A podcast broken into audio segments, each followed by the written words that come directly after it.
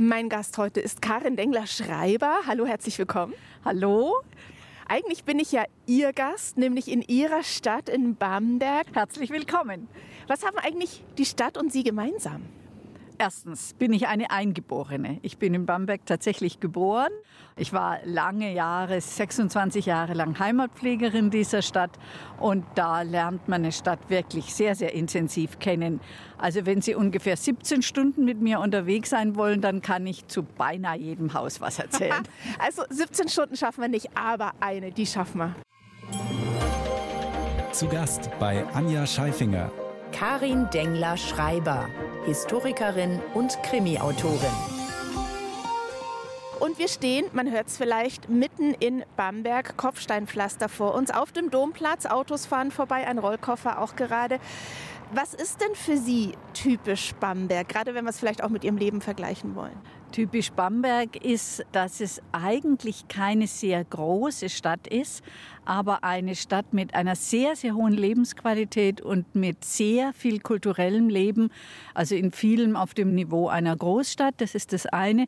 Das zweite, was mich natürlich ja als Historikerin ganz besonders interessiert, ist diese meiner Meinung nach gelungene Mischung von alt und neu, von Leben mit dem historischen Erbe damit und zum Teil in der Zwischenzeit sogar schon davon, weil der Tourismus hat natürlich damit sehr, sehr viel zu tun und der ist in der Zwischenzeit in Bamberg ein richtig wichtiger Wirtschaftsfaktor. Weltkulturerbestadt. Wir kommen dann noch drauf. Und wir spazieren auch noch zu verschiedenen Ecken im Lauf der Stunde und sprechen über Ihre oberfränkische Heimat und lernen Sie aus Ihrer Perspektive kennen. Jetzt beginnen wir am Domplatz. Ich sage jetzt mal, was ich als Laien sehe. Und dann frage ich mal die verschiedenen Ichs der Karin Dengler-Schreiber, was sie denn so alles hier entdeckt. Okay. Ich sage jetzt mal ganz profan dunkle Steine, also braun-graue Steine, die den Bamberger Dom ausmachen. Ab und zu mal spitzt es auch so ein bisschen gelb hervor. Was sieht denn alles die Historikerin? Also wir stehen vor dem mächtigen Dom mit den vier Türmen die wir aber nicht sehen können, weil wir so nah dran stehen, dass die irgendwo im Himmel verschwinden. Ja, dass sie im Himmel verschwinden, ist ein sehr schönes Wort. genau das wollten nämlich diese großen Kathedralen. Also was sehen wir? Sie sagten dunkle Steine, die sind im Lauf der Zeit dunkel geworden. Eigentlich sind die Steine so ein bisschen gelb-rötlich und sehr stark gelb. Das sind alles Sandsteine aus der Umgebung hier. Und dann sehen wir den romanischen Ostchor mit sehr vielen Zierelementen. Viele Säulen, viele Säulen. ein paar Skulpturen über dem Portal. Genau, und über dem Portal ein frühes Geschichtszeugnis dieser Kirche. In der Mitte thront die Mutter Gottes mit dem Kind auf dem Schoß. Und auf der linken Seite sind die Patrone des Doms, Petrus und Georg. Und auf der rechten Seite sieht man Heinrich und Kunigunde. Natürlich in Bamberg kommt man um die nicht rum. Das Kaiserpaar. Das Kaiserpaar. Da sprechen wir von einem Jahr ungefähr um 1000. Jetzt brauche ich gar nicht fragen, was sieht die Städteführerin, weil das sind wir eigentlich schon fast mitten in der Stadtführung. Ja. Was sieht denn die Krimi-Autorin hier an diesem Platz? Es hat ja auch, wenn ich mich nochmal umdrehe und jetzt quasi sind wir mit dem Rücken zum Dom und sehen auf einen riesigen Kopfsteinpflasterplatz Platz. Typisch für Franken ja das Kopfsteinpflaster und hören deswegen die Autos auch ab und zu. Was sieht denn die Krimi-Autorin hier? Peinlicherweise an der Stelle gerade gar nichts. Oh, das muss Ihnen ja nicht peinlich sein. Also es gibt eine Szene, wo eine der Protagonistinnen mal auf den Domplatz kommt in dem ersten Krimi und da ist eine große Beschreibung vom Domplatz. Aber eigentlich, wenn ich mich recht erinnere, haben hier in, in den beiden Krimis keine Verbrechen stattgefunden. Aber ein sehr wichtiges Verbrechen hat da drüben in der alten Hofhaltung stattgefunden, nämlich der Königsmord von 1208. Da ist der deutsche König Philipp, der immer Philipp von Schwaben genannt wird, hier ermordet worden. Und das ist äh, der Ausgangspunkt für meinen neuen historischen Kriminalroman. Ah, sehen Sie, also haben wir die Autorin ja doch schon angesprochen. Und was sieht die Heimatpflegerin, 26 Jahre Heimatpflege, über die noch zu sprechen ist, was sieht die, wenn sie sich hier auf diesem riesigen Platz umguckt? Die Heimatpflegerin sieht die Keimzelle Bambergs und natürlich eines der absoluten Highlights mit dem Dom, mit der alten Hofhaltung und diesem sehr schönen Bau mit dem Erker aus der Renaissance, dem Barockbau, also und allen wichtigen kunstgeschichtlichen Stilen in der deutschen Kunstgeschichte auf einem Platz mehr oder weniger versammelt. Zu den Problemen, die die Heimatpflegerin sieht, gehört unter anderem das Kopfsteinpflaster.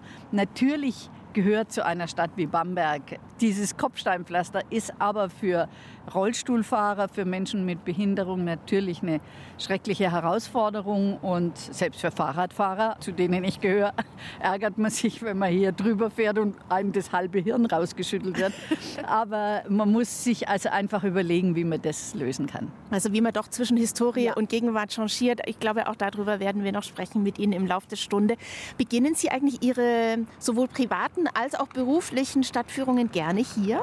Natürlich, der Domplatz eignet sich, weil es halt mit der Geschichte hier sozusagen anfängt. Da war diese älteste Burg gestanden, die es schon im 8. Jahrhundert gibt. Und da hat äh, Kaiser Heinrich sein Bistum gegründet. Hier saß der Regent des Landes und der Stadt, also der Fürstbischof und damit hat man natürlich sozusagen die Geschichte konzentriert in der Hand. Und mit Ihnen haben wir auch die Geschichte Bambergs ein bisschen konzentriert. Wir stehen in der ersten Weltkulturerbe Stadt Bayerns. Viele werden jetzt sagen, ja, Moment mal. Ja, Regensburg ist es inzwischen auch.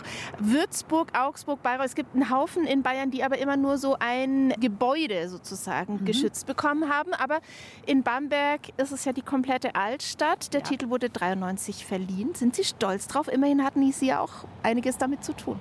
Ja, ich bin natürlich stolz drauf. Also der Weltkulturerbe-Titel Titel, der ist für Bamberg ein Glückstreffer sondersgleichen. Das war ja jetzt der Stolz, den die Stadt darauf vielleicht haben könnte. Aber Sie als Person? Ich als Person, äh, ja, ich kann natürlich nicht aufs Weltkulturerbe stolz sein. Vielleicht, worauf ich stolz bin, ich habe nicht an der Titelvorbereit mhm. Titelvorbereitung mitgearbeitet, aber ich habe sicherlich ein gewisses Verdienst am Bewusstmachen, was dieser Titel bedeutet. Und äh, ich habe da unendlich viele Vorträge gehalten und Führungen gemacht und so weiter. Also an diesem Bewusstseinswandel, in der Stadt habe ich, glaube ich, schon ein bisschen mitgewirkt. Ja, und unsere erste Runde in 1 zu 1 der Talk, die geht zu Ende. Ich gucke noch mal so ein bisschen auf diesen Platz, den, ich würde mal sagen, 100 Meter sind es bestimmt, zwischen mir und der nächsten Ecke eines Hauses. Ist ganz schön großer Platz für eine 80.000 Einwohnerstadt, oder? Es ist ein sehr großer Platz und es gibt auch immer wieder Leute, die sagen, also der Platz sei so leer und, und unbelebt. Und ich finde genau das das Hoheitsvolle. Also das ist ein wirklich großer Platz in jeder Beziehung, also auch großartiger Platz. Und deutlichsten merkt man das nachts, dieses grünliche Licht und dann dieser Platz, das ist magisch. 1 zu 1, der Talk auf Bayern 2. Anja Scheifinger im Gespräch mit Karin Dengler-Schreiber, 26 Jahre Bamberger Heimatpflegerin die mir gerade in der Musik verraten hat, sie war noch nie an dieser Stelle des Domes gestanden, was mich jetzt wirklich überrascht. Ja, also ich war natürlich hunderte Male hier, aber an genau der Stelle hier oben auf der Balustrade, wo man runterguckt auf den Platz und da auch noch längere Zeit, ich glaube, das habe ich tatsächlich noch nie gemacht. Wir gucken auf den riesigen Platz, der sehr leer wirkt, weil ab und zu mal kommt jemand vorbei, dann ist gerade mal ein Bus durchgefahren, man hat es vielleicht gehört, Autos immer wieder.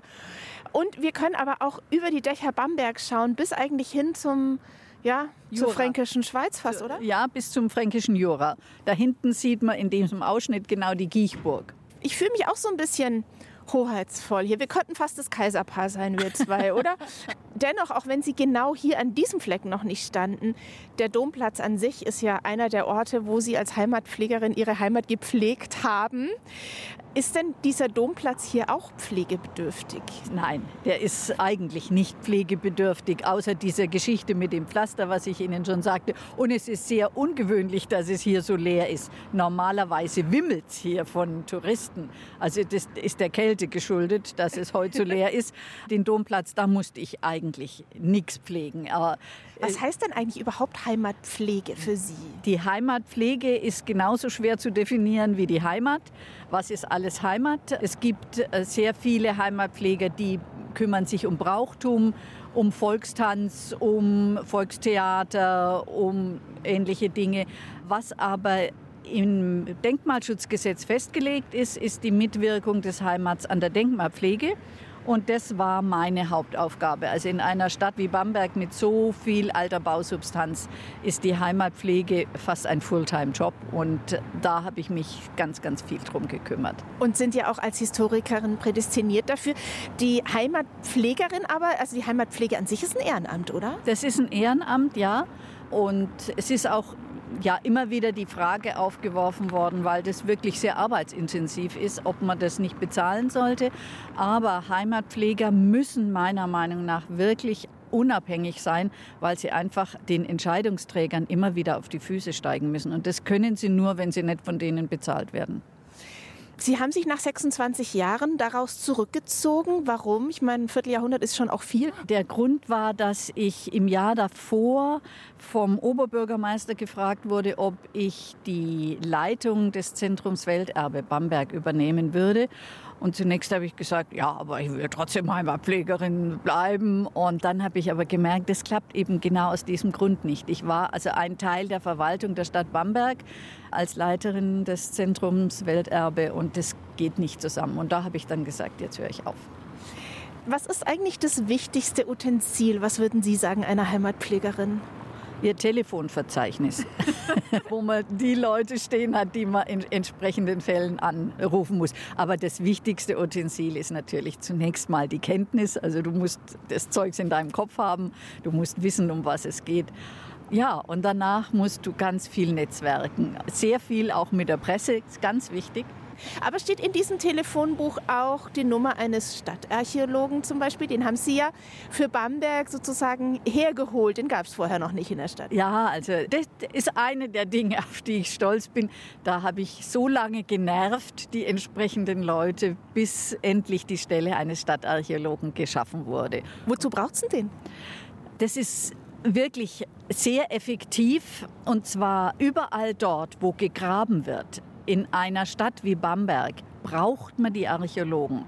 Und wenn man einen Stadtarchäologen hat, dann hat man den vor Ort. Dann muss man nicht erst also sagen, oh je, da ist jetzt vielleicht ein Stückchen Mauer und jetzt müssen wir irgendeine Firma beauftragen und die muss von Nürnberg kommen oder von Augsburg, sondern du kannst anrufen, der Stadtarchäologe kommt und sagt, da müssen wir graben oder das ist unauffällig, da könnt ihr weitermachen. Das spart erstens viel Geld und zweitens viel Ärger. Worauf sind Sie besonders stolz, wenn Sie auf diese vielen, vielen Jahre, Sie waren ja auch in der Denkmalpflege und eben in der Heimatpflege, worauf sind Sie da besonders stolz? Stolz bin ich darauf, dass es mir in der Zusammenarbeit mit vielen anderen, also was kann man nie allein, das sind immer ganz viele Leute beteiligt, aber in der Zusammenarbeit doch gelungen ist, denke ich, diesen Charakter der Stadt an vielen Stellen so zu bewahren, dass er eben nachvollziehbar und nacherlebbar ist. So, ich bin jetzt natürlich auch vom Bahnhof hierher gelaufen zum Domplatz und man läuft an sehr vielen, ich sage jetzt mal, schnuckeligen Fachwerkhäusern vorbei, an sehr vielen, wie ich auch finde, bunten Häusern, was ich sehr schön finde. Dann haben wir jetzt hier zwar diesen riesigen Domplatz, aber es neigt schon auch dazu, auch wenn man das alte Rathaus anzieht, das so wundervoll bemalt ist, dass man sich fast manchmal vorkommt wie in einem kleinen Puppenhäuschen. Also das würde ich ablehnen wollen, weil ich denke, dass Bamberg eben genau kein Museum ist und kein Puppenhäuschen, sondern wirklich eine sehr lebendige Stadt, in der ganz viel passiert, in der sich die Bürger einsetzen und in der sich viele, viele Menschen offensichtlich wohlfühlen. Also das ist genau das, wo es hin und her changieren muss, mhm. oder? Dass eben ja. wir uns jetzt nicht in der Vergangenheit, wir hatten es vorher mit Kunigunde, also nicht von vor tausend Jahren irgendwie in der Vergangenheit verlieren, sondern dass man diesen Bogen schlagen kann. Wie haben Sie den geschlagen?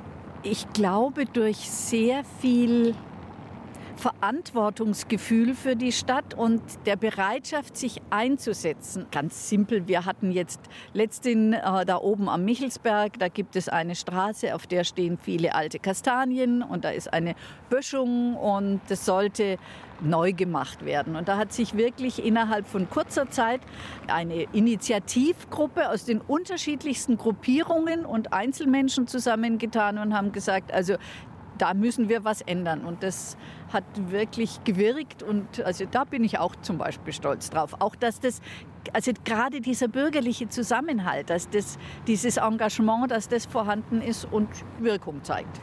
Hat es auch mit dem Titel Weltkulturerbe Stadt zu tun? Also haben Sie das Gefühl, dass die 80.000 Bambergerinnen und Bamberger oder zumindest ein Teil davon sich da auch noch mal einen anderen Zugang zu Ihrer eigenen Stadt bekommen haben? Ja, ja, eindeutig. Der Oberbürgermeister sagt in seinen Reden immer gern, es gäbe in Bamberg 80.000 Basketballtrainer und 80.000 Denkmalpfleger und so ein bisschen ist es. Also es gibt wirklich hier erstaunlich viele Menschen, die sich intensiv mit der Stadt beschäftigen und auch bereit sind, dafür was zu tun.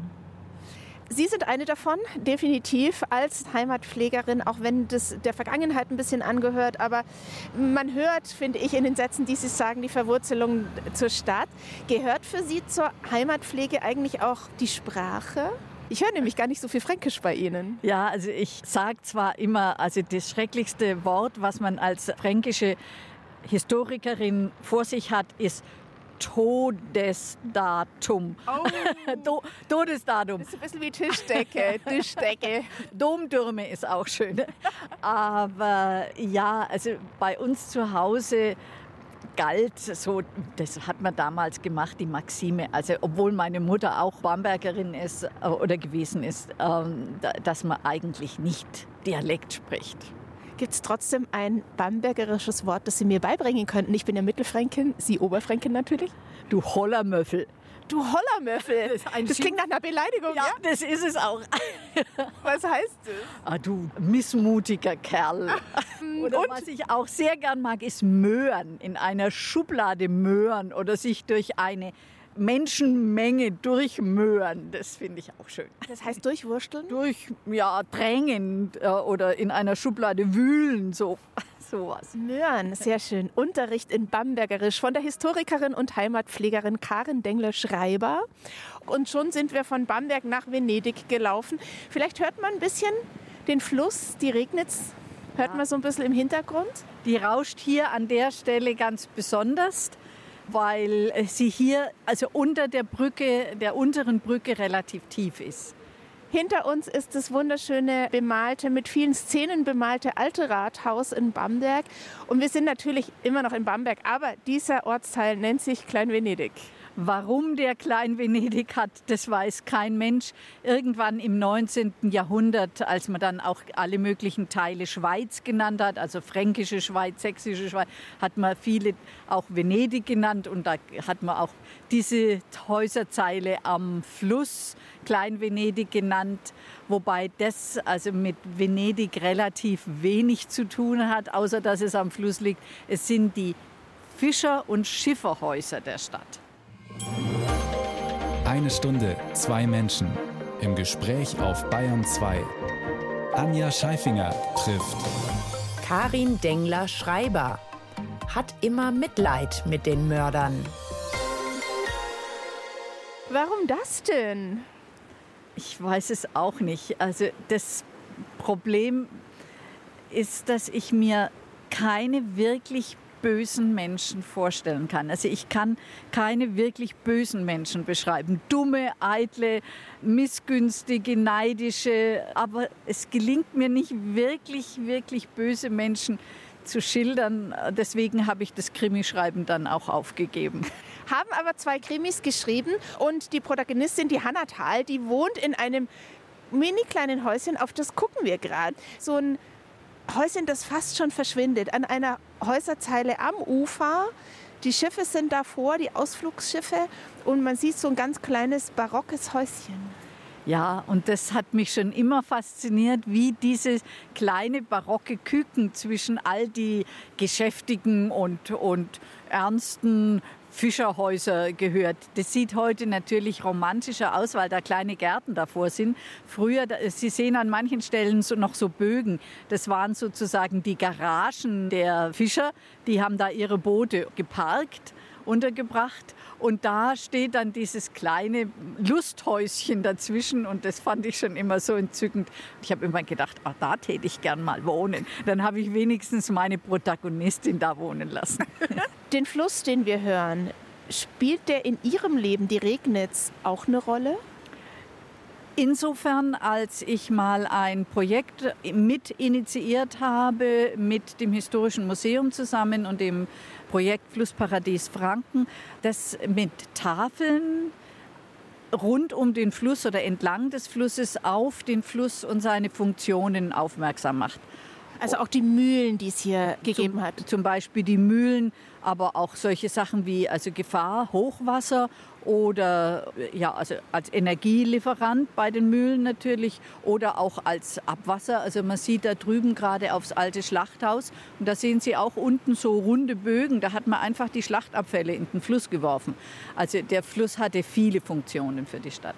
Und für die Bambergerinnen und Bamberger ist es schon so was wie ein Zentrum, sag ich mal, für Bamberg, abgesehen vom Domplatz, auf dem wir eben waren? Ja, in der Zwischenzeit gerade die Brücke, auf der wir stehen. Für viele, viele junge Leute ist es im Sommer, wenn es warm ist, heute natürlich nicht, ein Treffplatz geworden.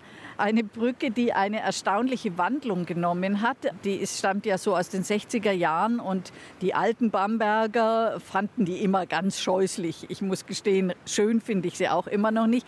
Aber für die jungen Leute mit diesen breiten Geländern ist es wunderbar. Da kann man sich setzen und kann miteinander reden, kann was trinken.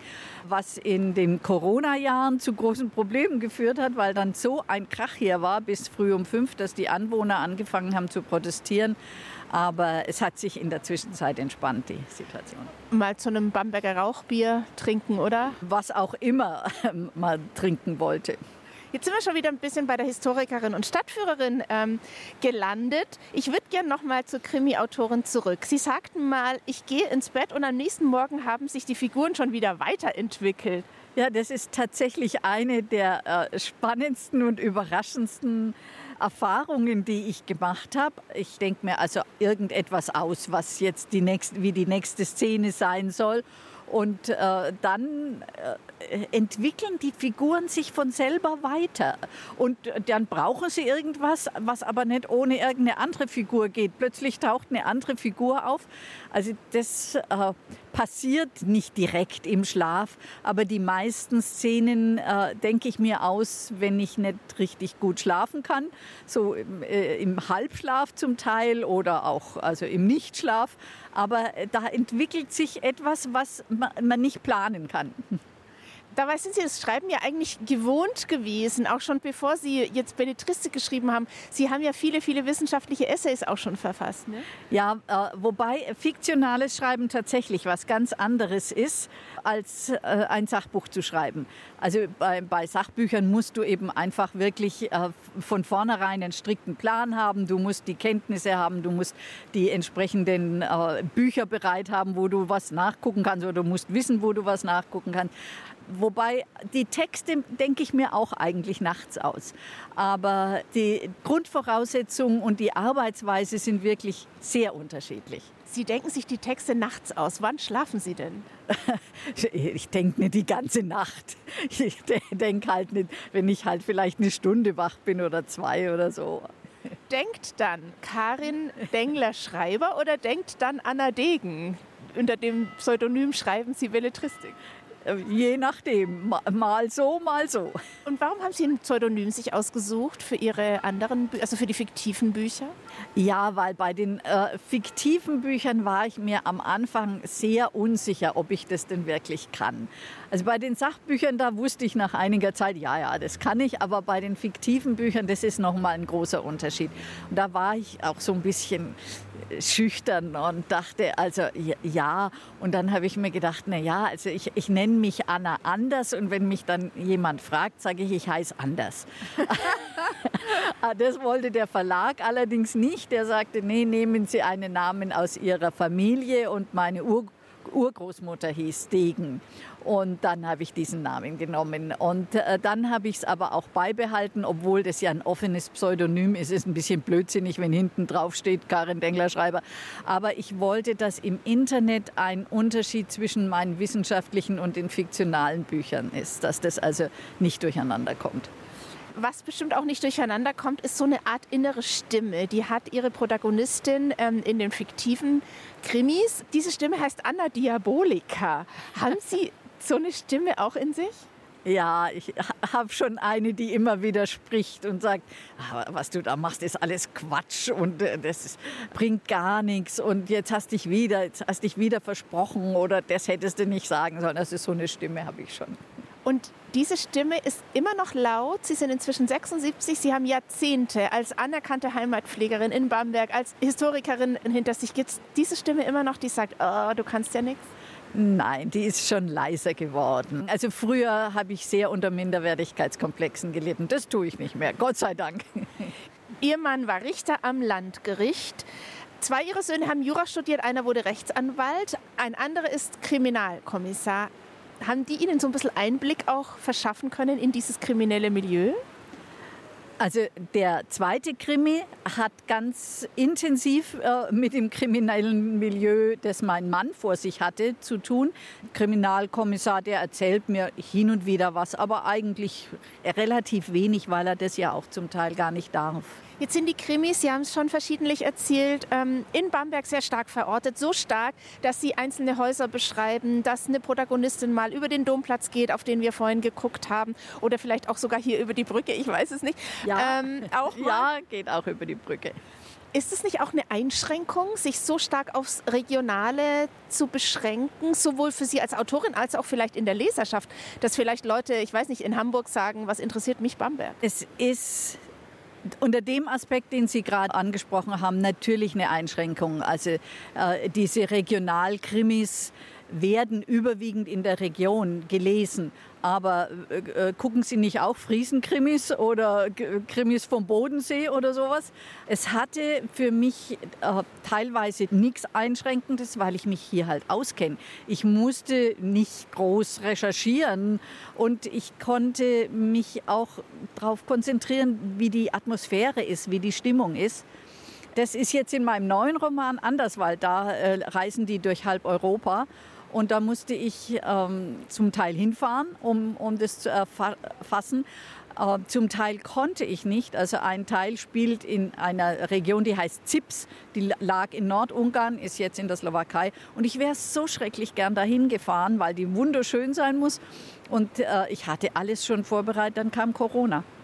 Wer jetzt ganz gespannt ist, Sie haben auch schon alles vorbereitet, was den Roman betrifft. Der ist kurz davor zu erscheinen, aber ein bisschen dauert es noch. Ne? Im Juni erscheint er. 1 zu 1 der Talk auf Bayern 2. Wir sind heute mitten in Bamberg, der Heimat von Karin Dengler-Schreiber. Als eingeborene Bambergerin, wie Sie sich ja selber schon bezeichnet haben, sind Sie wo aufgewachsen? Zunächst äh, in der Nähe vom Bahnhof am Kunigundeneck. Da hatten meine Eltern einen Uhren- und Schmuckladen.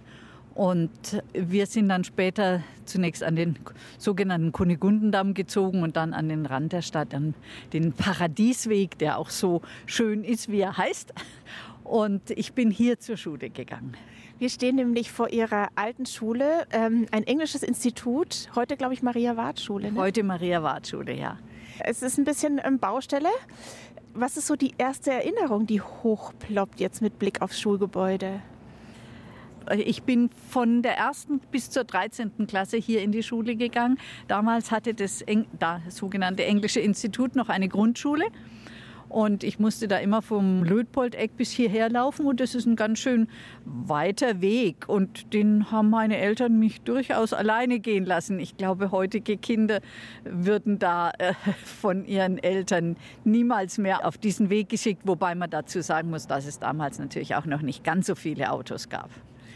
Ich glaube, Sie war eine ziemlich gute Schülerin. Kann man Sie als strebsam bezeichnen? Ich glaube ja. Also doch, ich, ich bin gerne in die Schule gegangen und ich habe auch gern gelernt und kam auch damit relativ gut zurecht. Und Sie haben sich auch mal beschrieben als introvertiert. Das kann man sich heute gar nicht vorstellen als Historikerin. Und gerade als Heimatpflegerin sind Sie es ja wahrscheinlich auch gewohnt, erstens mit vielen Menschen zu sprechen, zweitens viele Vorträge zu halten. Ja, das hat sich tatsächlich äh, geändert. Also als Kind war ich tatsächlich teilweise introvertiert und auch sehr, sehr unsicher. Also ich war in der Pubertät, also mit Minderwertigkeitskomplexen bis über den Hutrand belastet. Aber das hat sich geändert. Wie haben Sie das geändert? Haben Sie da richtig an sich arbeiten müssen oder, oder ist es halt dann mit dem Beruf gekommen und den Jahren? Ich glaube, es kam äh, vor allem durch persönliche Beziehungen. Ich lernte mit 16 Jahren schon meinen Mann kennen und seitdem sind wir zusammen und es stabilisiert natürlich. Und äh, ich hatte eine sehr enge Beziehung zu meiner Schwiegermutter, die mir immer wieder zu verstehen gegeben hat, dass ich was Besonderes bin. Und irgendwie, das hat sich dann schon ausgewirkt. Wenn ich noch mal jetzt zu dem Uhrenladen zurückgehe, inwieweit haben Sie das als Kind so mitbekommen? Hat er eine Rolle gespielt? Ja, der hat eine Rolle gespielt und zwar deswegen, weil mein Vater darauf bestanden hat, dass wir mithelfen. Und äh, in allen Ferien mussten wir, und unsere Schulfreundinnen sind ins Schwimmbad gegangen und wir haben im Laden geholfen. Was heißt das geholfen? Verkauft? Oder? Äh, nein, also wir mussten zum Beispiel Perlketten auffädeln oder äh, Silberkettchen zählen bei der Inventur, äh, Zettel ausschreiben. Damals hat man dieses ganze äh, System, also äh, man, kriegt den Zettel, wenn man was abgegeben hat zur Reparatur und das musste dann natürlich in ein Buch übertragen werden. Diese einfachen Sachen haben wir gemacht. Also eigentlich ganz schön viele Pflichten und nicht so viel Freiheiten? Ja, wobei äh, das klingt jetzt ein bisschen äh, negativ. Es war keine unschöne Kindheit. Wir haben es schön gehabt. Aber äh, wir hatten einfach Pflichten und mussten im Laden mitarbeiten. Wann hat sich Ihr Interesse für Geschichte bemerkbar gemacht? Eigentlich schon während der Schulzeit. Ich hatte sehr gute Geschichtslehrer eine Frau Freisinger und die wurde dann schwanger und dann kam ihr Mann, was äh, am Englischen Institut eine Attraktion war, weil es ja sonst nur Mädchen und äh, weibliche Lehrerinnen gab außerdem Religionslehrer. Und die haben wirklich mein Interesse für Geschichte geweckt. Ich erinnere mich zum Beispiel, dass ich sehr bald ein Referat über Sophie Scholl ja, machen durfte, sage ich eigentlich, weil das hat wirklich meinen Blick bis heute geprägt. Und ein Referat habe ich gehalten mal über Martin Luther. Hier stehe ich, ich kann nicht anders. Und ich fand Luther toll.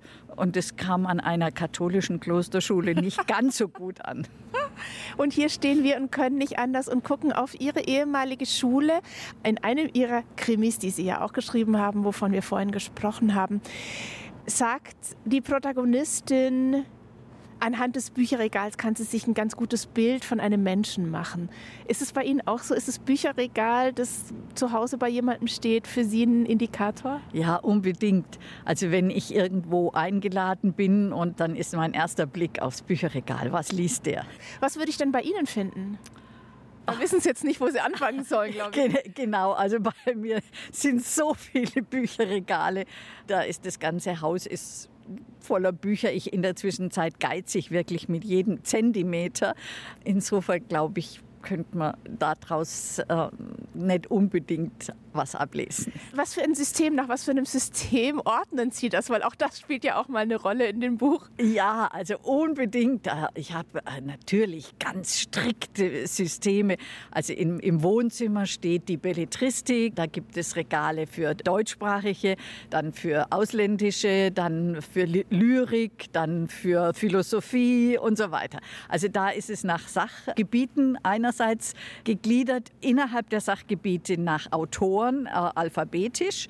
Und dann gibt es natürlich in meinen Arbeitszimmern, es sind die Bücher alle im Computer erfasst. Jedes hat eine Signatur und dass ich das auch wiederfinde. Würde ich auch Bücher über Wien finden bei Ihnen? Ja, natürlich finden Sie auch Bücher über Wien, denn da habe ich ja schließlich mal studiert. Das ist aber ein relativ kleiner Bereich. Aber Sie sagen, eine wichtige Zeit. Sie haben ja, ja, schon gesagt, Sie sind in Bamberg geboren, zur Schule gegangen, von der ersten bis zur 13. Klasse, in die Schule, auf die wir gerade gucken. Und dann ja auch wieder von Wien hier zurückgekommen und hier beruflich Fuß gefasst. Sie kennen ja fast jeden Stein. Ist es deswegen auch so eine wichtige Zeit, einfach zu sagen, ich bin da mal ganz woanders hin? Ja, das war ganz, ganz wichtig, dass ich einmal rauskam. Äh, es war für mich ein bisschen problematisch, überhaupt studieren zu dürfen, weil mein Vater eigentlich das Gefühl gehabt hat, ich sollte in den Laden gehen. Also ich, ich kriegte dann ein Stipendium, dass ich da nach Wien konnte. Das war für mich wirklich Befreiung pur. Und dieses ganz andere Leben dort, das war das war wirklich eine wichtige Erfahrung und auch das Kulturleben dort. Ich wollte gerade fragen, was ist es für ein Wien, der, ich glaube, wir befinden uns in den 60er Jahren, Sie sind 46 geboren. Was war, haben Sie da für ein Wien erlebt? Bei uns waren ja die 68er Jahre, das ist in Wien noch nicht so richtig angekommen gewesen. Also Demonstrationen, das haben wir ja noch nie gemacht.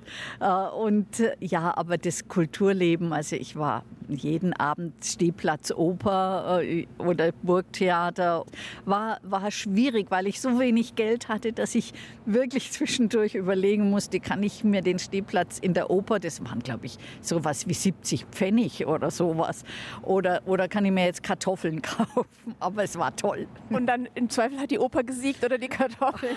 Häufig hat die Oper gesiegt, ja. Wie ist denn das, verändert es den Blick auf die eigene Heimat dann auch nochmal, so eine Zeit woanders? Ja, also als ich zurückkam, hatte ich eine völlig, völlig andere Einstellung zu Bamberg. Äh, als Mädchen fand ich es hier nur überwiegend eng und ich wollte nur weg. Ich wollte nur weg. Und erst unterwegs habe ich gemerkt, was Bamberg für eine tolle Stadt ist. Äh, und als ich zurückkam, habe ich mich dann angefangen, wirklich intensiv mit der Geschichte der Stadt zu beschäftigen, habe Vorlesungen an der Volkshochschule gehalten und so. Das war, war schon wichtig. Musik aus Hamburg jetzt von Johannes Oerding. So wie er die Heimat besingt, da klingt es eigentlich, als wäre die Heimat ein Mensch. Können Sie damit auch was anfangen?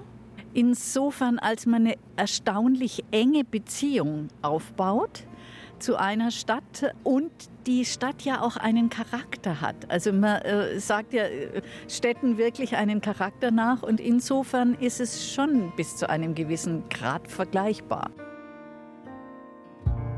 Dein Gesicht, das spiegelt sich in Regenpfützen. Ey, sogar grau kannst du gut tragen. Wenn ich wieder mal nicht in deiner Nähe bin, dann wartest du mit offenen Armen. In deinen Straßen kann ich mich so wunderbar verlieren. Und was immer ich grad suche, ich finde es hier. 1 zu 1 der Talk auf Bayern 2, zu Gast in der Heimat von Karin Dengler-Schreiber, die ihren Namen alle Ehre macht als Krimi-Autorin, unter anderem, die ihre Stadt in- und auswendig kennt. Wir sind in Bamberg, auch eben als Heimatpflegerin über ein Vierteljahrhundert lang. Kann sie die Stadt trotzdem ab und zu mal noch überraschen? Durchaus. Wir waren ja heute an einer Stelle gestanden am Domplatz, wo ich glaube ich noch nie gestanden bin. Und es gibt tatsächlich immer noch, nimmer viele, muss ich sagen, aber immer noch einzelne kleine Ecken, wo ich denke, oh, da war ich noch nie.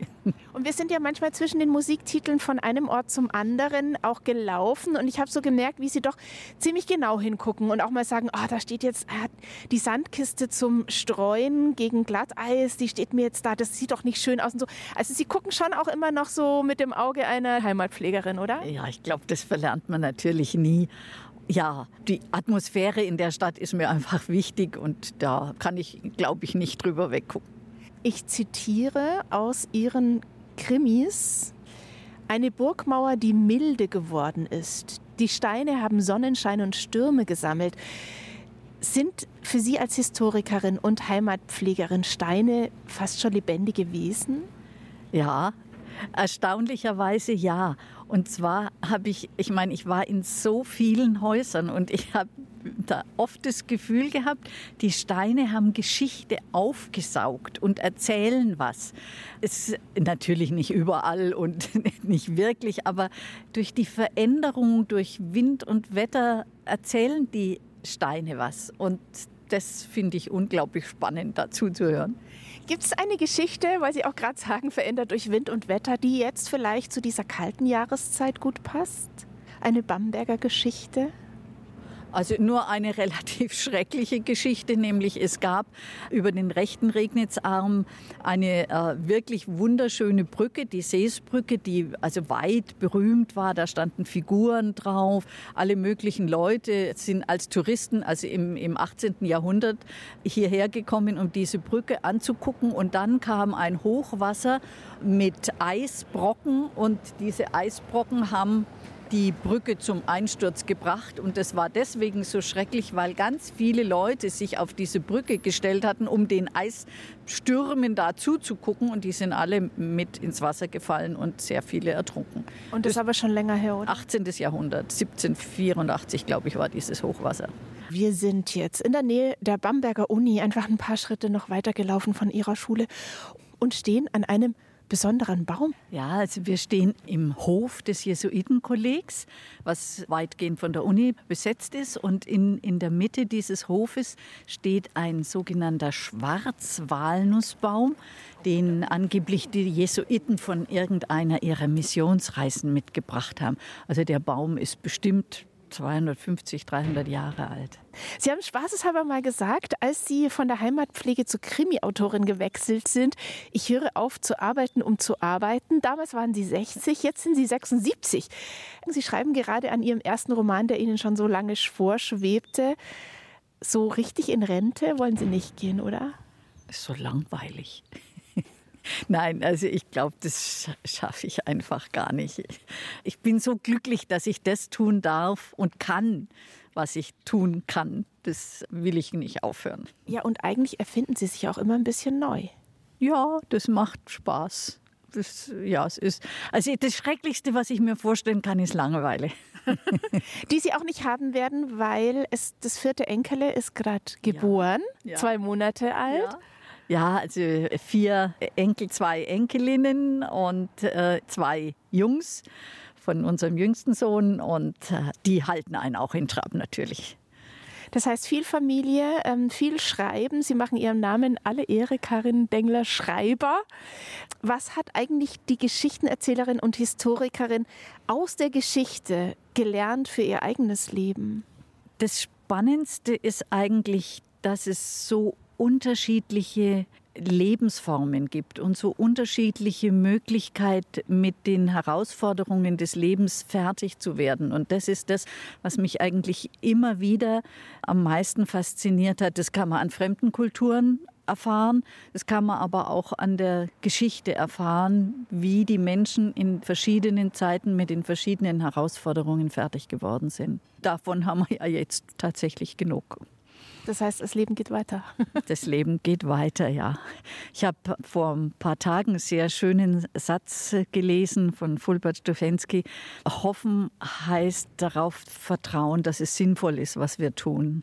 Und das, ja, denke ich, wäre wichtig. Und das finde ich ist auch ein sehr, sehr schönes Schlusswort für diese Stunde 1 zu 1 der Talk. Ganz herzlichen Dank, Karin Dengler-Schreiber. Dankeschön. Es war super interessant. Und wer noch ein paar geschichtliche Daten noch mal kurz Revue passieren möchte, der kann dieses Gespräch finden in der ARD Audiothek. Und hier gibt es noch einen weiteren Podcast-Tipp.